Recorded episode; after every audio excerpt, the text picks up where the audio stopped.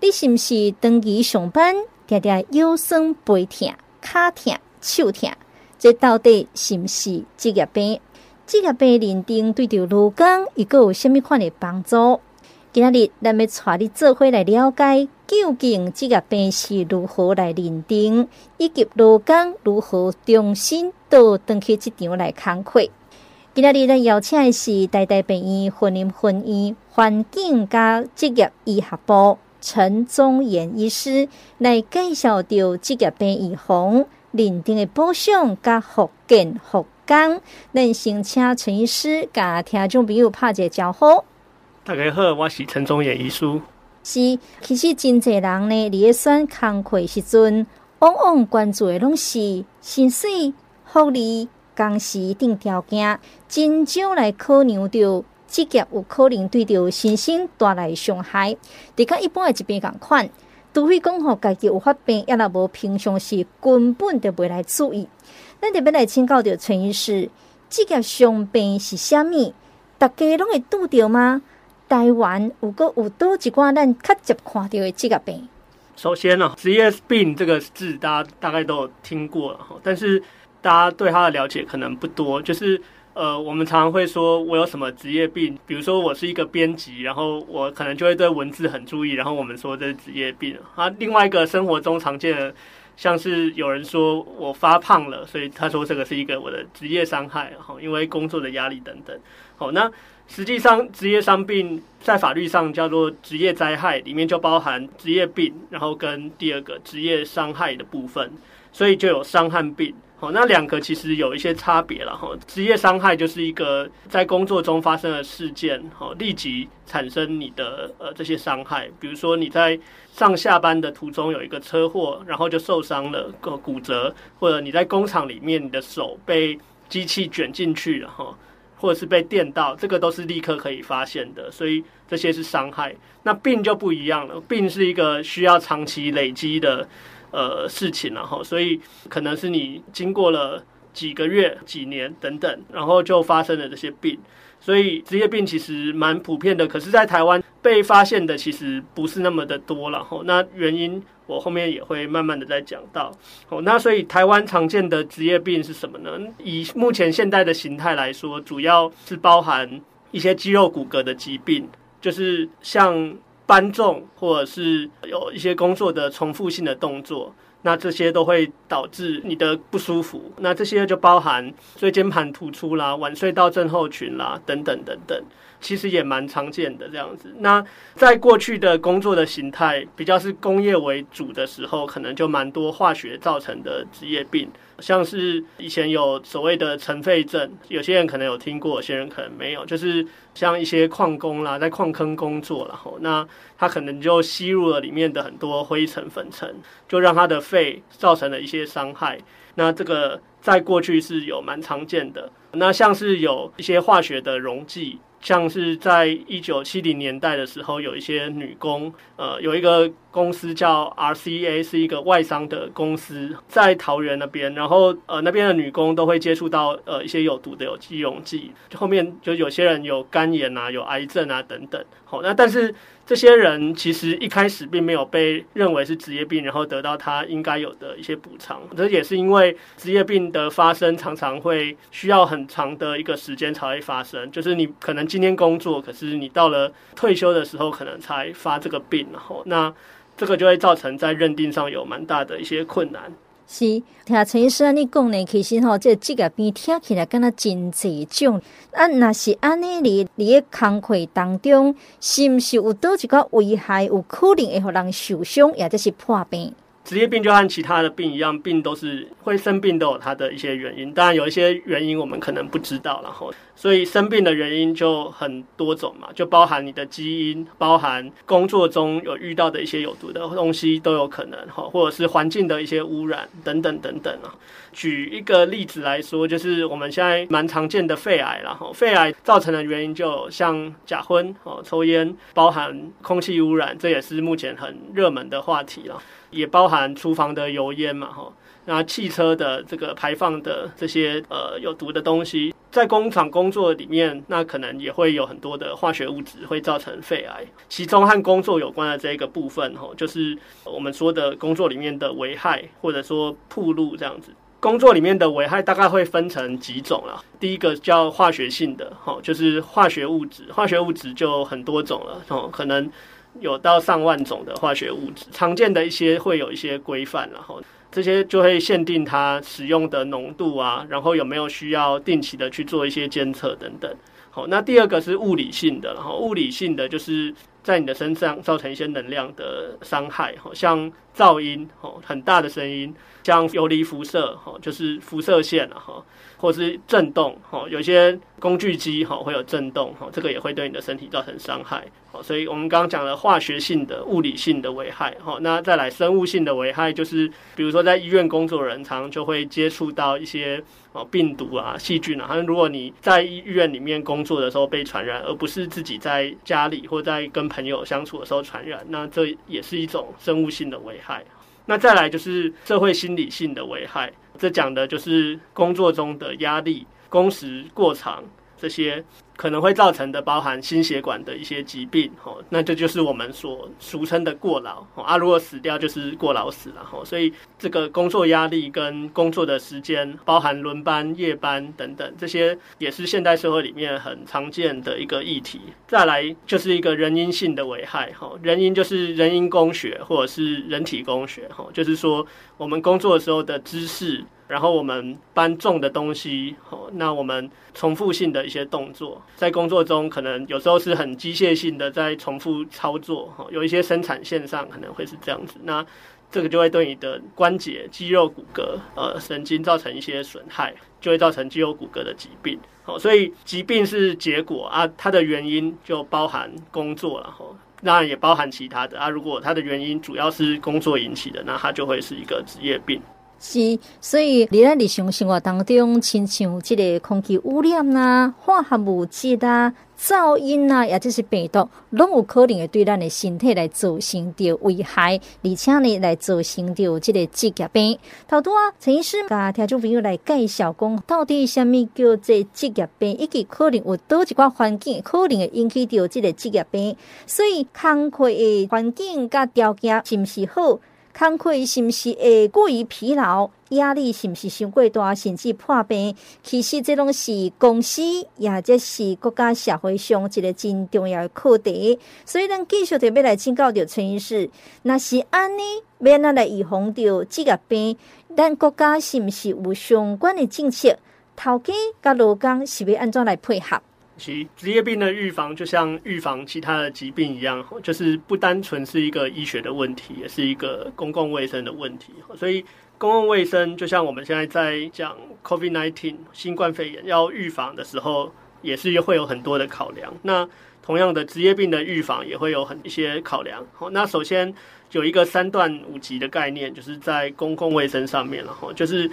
三段就是说，第一段就是在还没有发生疾病的时候，就是说一个人还健康的时候，我们要怎么样去保护他，让他能够更健康。那这里面就包含所谓的一些健康促进的概念，也就是说要多运运动啊，然后要注意饮食啊，然后能够让自己呃过得一个更健康的生活的形态。那也包含就是。不要太多的加班啊，好，然后尽量避免一些在工作里面的一些危害的物质，这些都是重要的。好，那第二个阶段就是说，假设你刚开始有一些不舒服的时候，哈，就是有一些症状可能还称不上是一个疾病的时候，好，那这个时候呢，我们就希望可以比较早期的发现，哈，早期的去治疗，有最好的效果，最好不要让它变成一个。没有办法逆转、不可逆的疾病，所以这个是第二个阶段。那我们可能就会透过定期的一些健检的方式，来把这些人找出来啊。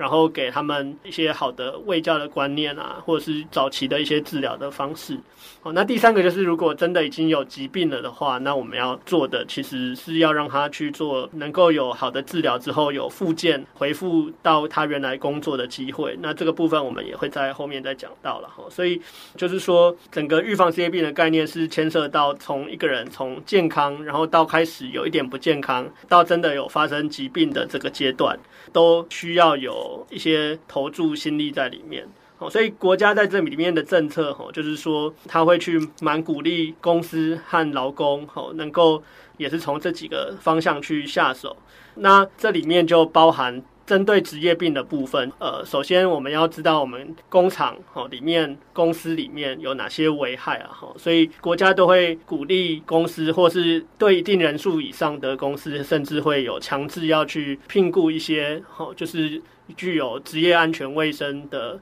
专业以及职业医学专长的医护人员哈，让他们能够到公司里面去做一些服务。那透过这样的方式，他就会去。对公司里面有哪些危害，有哪些危险，会造成健康风险的东西，好，会去做定期的监测。也就是说，在工作造成疾病的这个原因的方面，我们能够有比较充分的掌握。能够定期的去做监测，了解说哪些有危险的东西是会超标的，那我们就要进行改善。那第二个就是说，会对有危险的工作的人，好，我们会对他做定期的健康的检查。那这健康检查不是做了就没有事了，就是我们常会拿到健康检查报告，上面有很多红字啊，我们就看一看，就放回去继续过我们的生活，做我们的工作了。但是在职业病的这个预防的方面的话，会需要说有比较专业的医师。和护理人员哈，能够针对他们有发现异常的部分去做一些解说，然后让他们能够提早的做一些改善。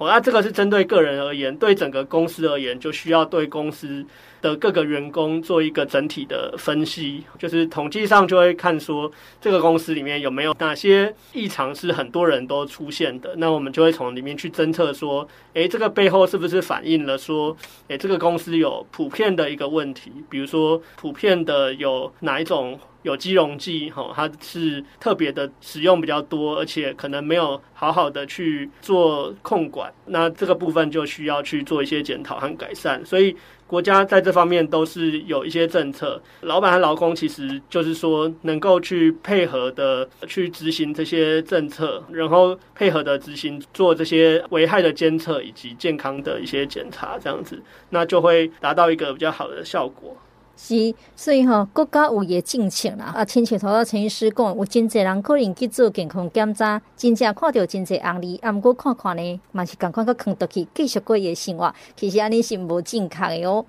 继续呢，咱要来请教着陈医师吼，因为诶，这里底有一个真特别的名词，叫做临场健康服务。那一般的听众朋友可能较罕你听到这个名词，虾米叫做临场的健康服务？伊咧预防职业病，这个角色到底是虾米？是。在我们的法律里面，哦，特别是像职业安全卫生法，哈，这些有关职业病的预防的一些法律里面，就有这样的规范，就是说，因为台湾蛮多是中小企业了，哈，那中小企业可能资源比较不是那么多，哈，那至少国家是从比较大的一个企业开始做起，那慢慢的就往中小企业去推进了，哈，所以目标是希望一个公司如果有五十个人以上，哈，都能够有一些所谓的临场健康服务。那临场健康服务指的是什么呢？就是说，我们医师通常都是在医院工作或在诊所工作嘛，所以就是在门诊啊，在手术室啊，就是在这些所谓白色巨塔里面了。但是，呃，很多医师是会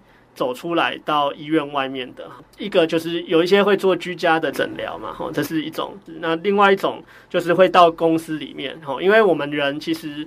蛮多的时间，就是不是在家里，就是在公司嘛，所以在家里，呃，有家里可能有居家环境的一些问题了哈。那另一方面就是说，在公司里面一天可能至少都有八小时，也就是说，人三分之一的时间都是在工作的，所以医生就会在国家这个有临场健康服务的政策之下，目前是一百人以上了哈，但是慢慢都会推到五十人以上的一些公司，就是会有医生，包含护理人员，那有一些也。包包含像甚至有复健师、心理师等等啊，这些人就会在公司里面驻守，或者是至少来这边看诊。他们在这边做的是什么？就和我们刚刚讲到的职业病的预防是有比较大的关系。它不只是一个医务室，一般我们想象医务室的概念就是像学校的医务室、公司的医务室，就是有一个护理师或医生在那边，但是。就是说呃有突然受伤的时候可以做一些紧急的处理，这个也包含，但是不只是这样，里面还有很重要的任务，就是预防职业病这个部分。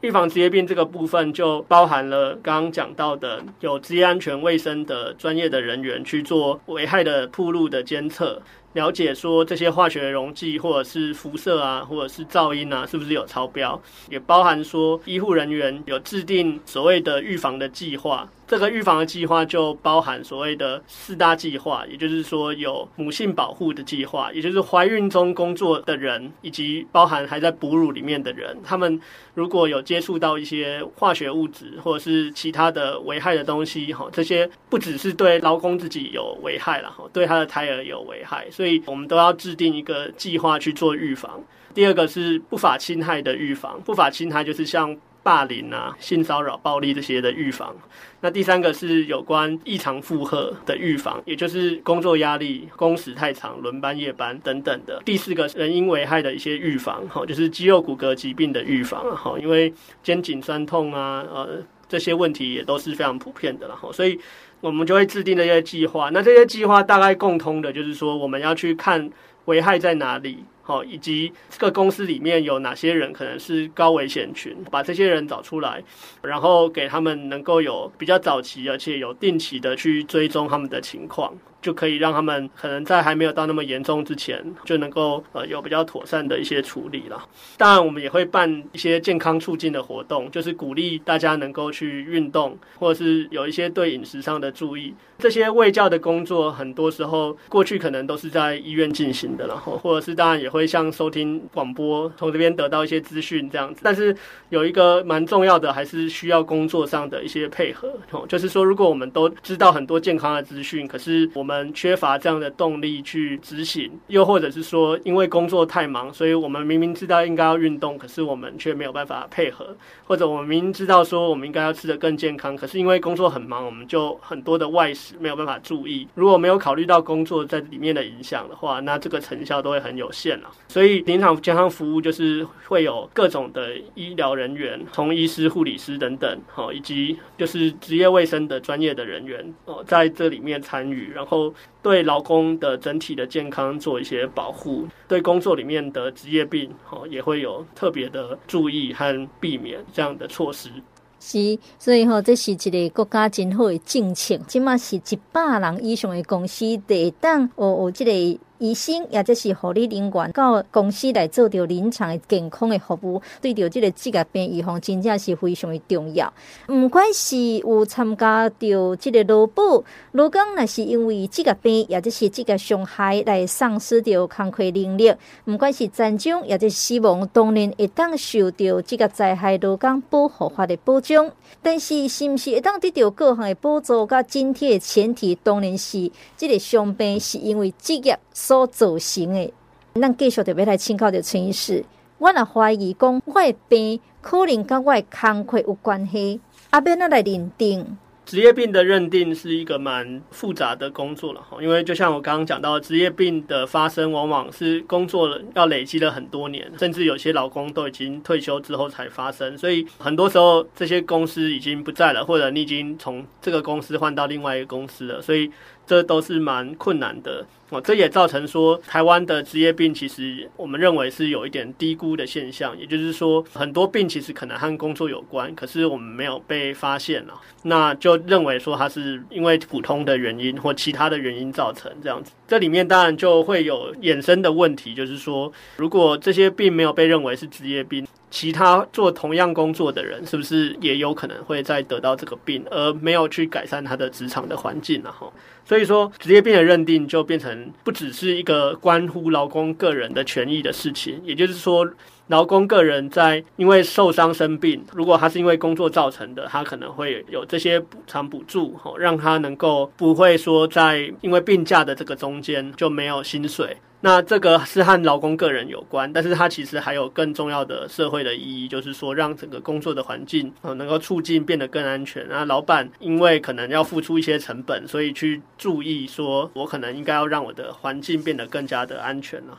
所以说这个认定要怎么去进行呢？这就涉及到造成疾病的原因之间的因果关系的认定。通常是会需要来到我们职业医学科的这个门诊啊。那这个科算是在台湾比较新的科了哈，所以不是非常多的地方都有了，但是在比较大的教学医院大概都有。然后台湾有十大的伤病防治中心，然后那未来会改叫认可医疗机构。那不管怎么样，就是可以到这个职业医学科的门诊来。哦，那如果你的工厂或公司里面有厂医，就是刚刚讲到的临场健康服务，也可以在那边先跟他们做一些咨询了。那这个认定的原则大概是这样子：第一个，你要先确定你有什么病，然后总是要先有一些不舒服或症状，然后我们确定你得的病是什么，那我们再去想说第二个原因是什么。那原因的部分就有一些可能和工作有关，所以我们就要去了解说你的工作涉及什么样的内容，有哪些制成，好，有用到什么化学物质，或是有哪些噪音啊，或者是。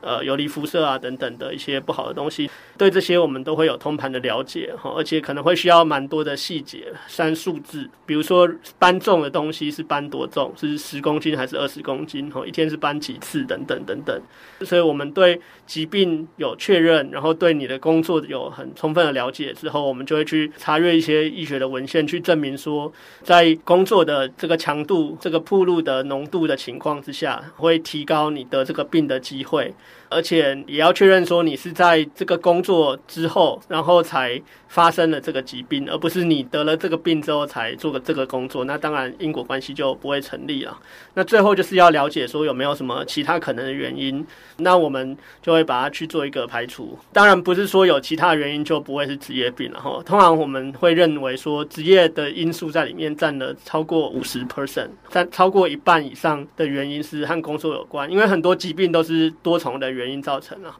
就是像我刚刚举的肺癌的例子，抽烟也有可能哈，然后但是。就会去看说其他原因的这个程度占整个原因大概占了多少。哈，那如果我们认为工作还是比较主要的，那就比较有可能会是职业病。那如果是这样的情况下，我们就会帮你们写一个诊断书和职业病的评估报告书，哈，就可以拿这个诊断书跟报告书去做一些申请了。那这个申请可能如果你是有过去是劳保了，那现在是有一个职灾保险，哈，那就是去劳保局那边就可以去做一个申请。是，那亲像陈医师所讲的，已经确定是职业灾害。那是安尼呢？我们如果遇到这个职灾的劳工，有多几挂法律的这个权益，阿德没那来清楚。是，和职灾有关的法律是蛮多的了哈。其实某种程度上是有一点点的叠床架屋了哈。不过无论如何，这就涉及到了。过去是劳保条例，然后现在是职业灾害保险及保护法，这是一个新的法律，是在去年通过，然后今年五月一号劳动节的时候开始实施，所以到现在也才几个月而已，然后所以里面就有一个职灾的保险。那另外还有劳基法，大部分的劳工是可能可以适用的了，但是适用劳基法的人跟适用过去的劳保的人是不太一样的，所以这一次的新的职灾保险是有稍微的扩张了这个适用的范围，哈，让更多的人，包含一些实习生啊、健教生啊等等，然后都有被纳进这个过去在劳保的时代没有被纳进来的这个范围里面，所以从劳保和劳基法这两个，它其实都有一些。法律权益有其实是有点类似的，然后就是第一个是你在生病当中的薪水这个部分，劳基法是规定，如果确定是职业病的话，那老板是要给你全部的薪水啦。那在职灾的保险的这个部分呢，目前的规定哈，就是前两个月。好，从受伤的第四天起到第二个月，就会给你百分之百的薪水，然后，然后再来从第二个月到第二年会给你百分之七十的薪水，然后，所以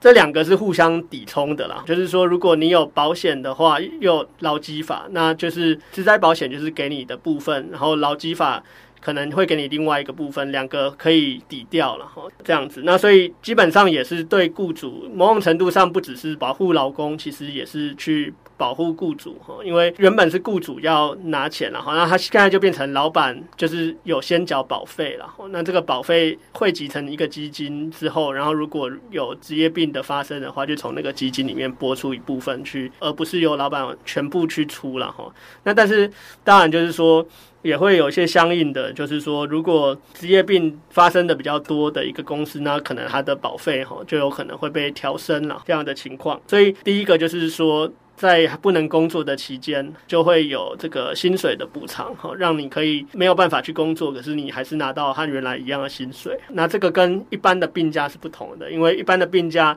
是有一个比较短的期限，而且都只有半薪了，一来一往是差的不少。哦，那第二个就是医药费的部分了。在过去是有健保了，所以我们在医药费通常不会那么担心。可是其实还是会有一些支付差额的部分。那这个部分在现在新的职灾保险法里面，它会去做一些补助了哈。那在第三个部分就是失能的部分了哈，就是说如果比较不幸的你的这个职业病是比较严重的，然后会让你有一些功能是经过了一定的治疗之后是没有办法恢复的。好，那到了一定的严重的程度的话，就后面就会给每个月的这个年金了。嘿，那这个部分也是非常重要的了哈，因为等于说你就丧失了你原本谋生的一些能力。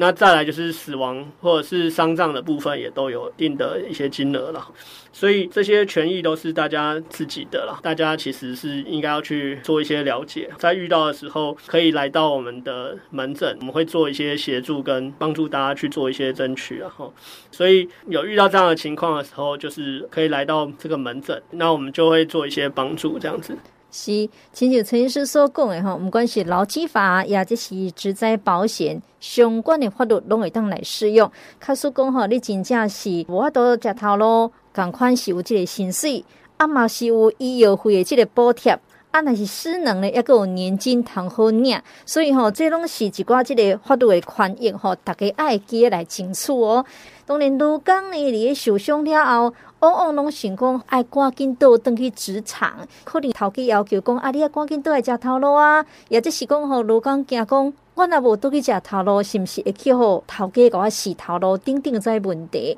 所以请教着陈医师，若是讲吼，真正有这职业伤病了后，免啊倒转去职场，工课是毋是爱做调整？是。在受伤生病之后，当然每个人受伤生病的程度是不太一样啊。就是有些人经过了一些休息就会好，而有些人是休息加上一些治疗才会好，而有些人即使经过了充分的治疗跟休息，可能还是没有办法恢复到完全的状态，就会造成原本工作能力的一些下降。这种时候要回到工作，可能就会有一些危险。那这个危险可能是对自己也会危险，就是让原本的伤病可能会更恶化。或者是造成了一些受伤，可能因为受伤生病之后造成工作能力的下降，所以没有办法负荷，导致又产生了新的疾病。再来也可能会影响到同事，让他们受伤等等，或者让整个公司的生产力会比较不好了。所以还是应该要经过充分的休息以及充分的治疗之后，才能够回去。好，啊，这个判定还是会在我们的门诊透过诊断书去判断说我们能不能回去到工作这样子。那所以所以说，当我们经过了一些治疗跟休息之后，我们如果觉得说再继续治疗下去可能恢复的有限，那我们就要考虑说我们要怎么回去工作这样子。回去工作，呃，要考虑的其实就是这几个项目了哈，就是说。第一个还是风险的项目，就是会不会让自己、好让同事、好让公司，或者是让社会的其他人受到影响。哈，比如说，如果是公车的驾驶，哈，那他所面对的就不只是自己的健康，当然自己的健康很重要，那上面还有乘客好的安全，好，这也是同样重要的。所以，第一个要考量的还是工作的安全性，第二个就是要考量自己的能力，哈，就是。安全可能是说你也许有能力做到，可是还是有机会发生不好的事情。在能力就是说你可能会做不到原本工作里面要求要做的东西，比如。搬重的东西，可能原本可以搬个三四十公斤的东西，可是现在能力上就是没有办法搬到那么重，这个就需要去做一些工作的调整，把原本搬的东西的重量减少啦，或者把搬东西的频率减少等等，或者原本可能工作中需要一直走来走去或一直站着，可能是脚不舒服啊，背不舒服啊，这个可能是一个稳定长期的症状了。那可能就要想说，能不能减少走路，或减少站着，或者是提供一些椅子等等的方式。所以在工作上就需要做一些调整。那考虑了大家的安全跟能力之后，还是有第三个面向，就是大家的一些耐受性，就是说会不会在工作中会比较容易疲劳，或者是容易疼痛啊？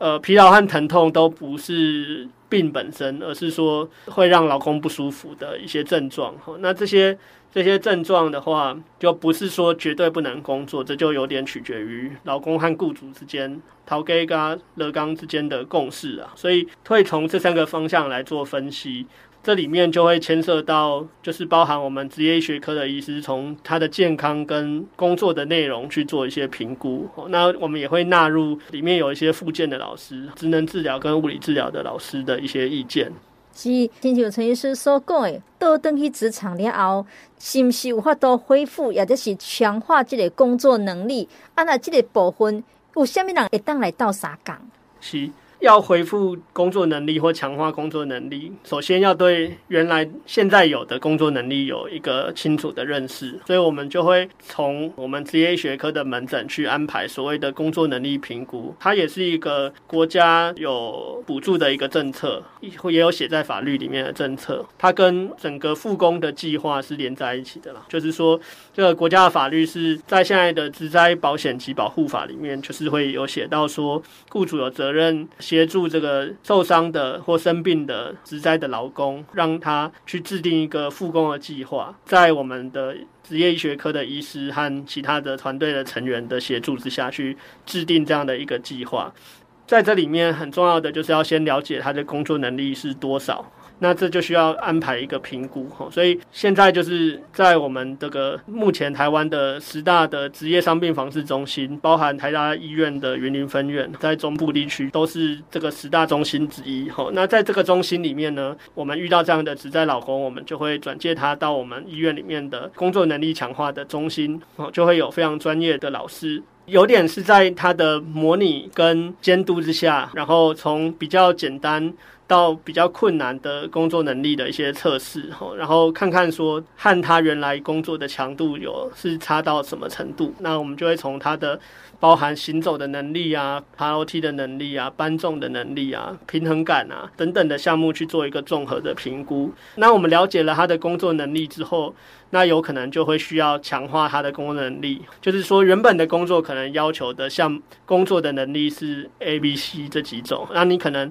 A 是可以的，B 差了一点，C 可能是完全缺乏。那如果是差了一点的部分，我们可能也许就会透过工作能力的强化，去让他这方面的能力看能不能有一些成长。有一些完全已经失去的能力，我们可能就要考量说，这个工作的项目就要把它拿掉，这样子。好，所以在工作能力的评估之后，我们也有可能会安排工作能力强化的训练。这个训练跟一般复健科的训练有一些类似，但也不完全一样。一般复健科的训练还是以改善疼痛啊，然后改善关节的活动度、增强肌力这些些基础的。项目也都会有包含，但是除了这个之外，就是我们也是会以工作为的目标为导向，也就是说，我们今天评估说，希望他可以在工作所要求的哪些能力上有特别的精进，我们可能就会针对这些项目做特别的训练，然后让他在这些能力上有所提升之后。如果能够按计划去提升的话，那就可以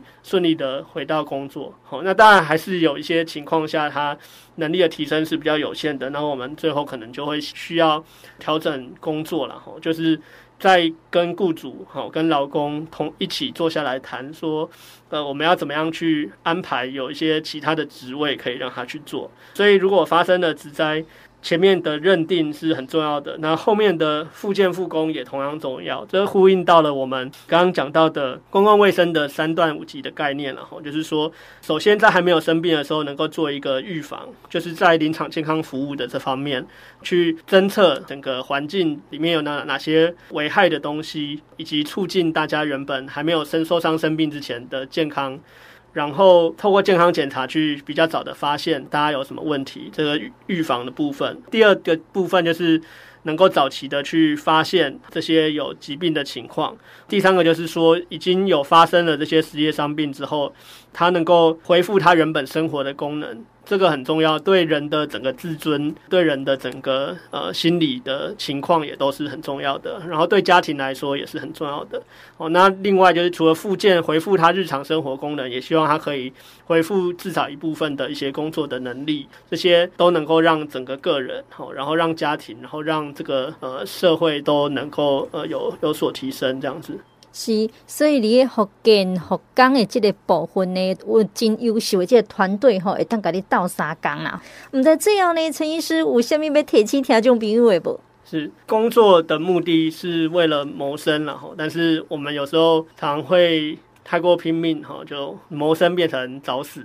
但是希望说大家都能够了解到，工作是占了我们人生中三分之一时间的很重要的事情，所以。呃，我们能够去了解说自己工作里面有哪些有可能有危害的东西，然后能够去了解说怎么去预防，然后能够督促自己的公司能够落实哈这些国家提供的还有制定的一些政策，让自己的健康能够受到保护，哈，让同事的健康也能够受到保护。是，所以若是怀疑家己是毋是因为工课有得到职业病时阵，会记爱收集到证据。上盖重要的是爱交互职业医学科的相关医师来进行着这个评估。希望咱今仔日的节目对着这个职业病预防、认定的保障以及复健复工，对着听众朋友有所帮助。非常感谢陈医师，谢谢。